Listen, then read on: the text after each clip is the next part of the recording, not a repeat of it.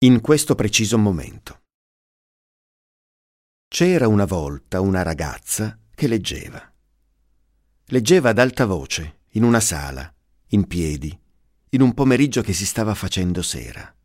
E leggendo, leggendo, diceva, alzando qualche volta gli occhi, più di qualche volta, sulle donne e sugli uomini che l'ascoltavano fino là in fondo, dalle prime file alla parete di fondo, seduti, composti, quasi tutti attenti.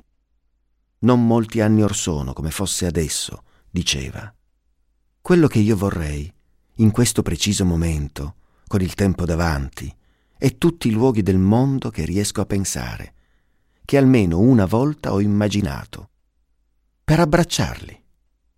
Non vorrei abbracciarli soltanto con lo sguardo, ma con le mani finalmente, non per tenerli stretti, ma come fosse una carezza, per ascoltarli meglio. Vorrei farli sentire al caldo, perché altrimenti muoiono. Gli uomini li dimenticano e loro muoiono. Ecco, io non vorrei che la morte portasse via le cose che ho vissuto, visto, le città, gli orizzonti, le banchine, nemmeno le persone.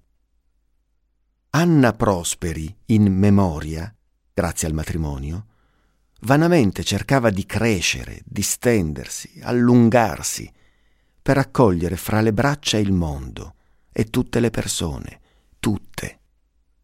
La chiamavano puttana.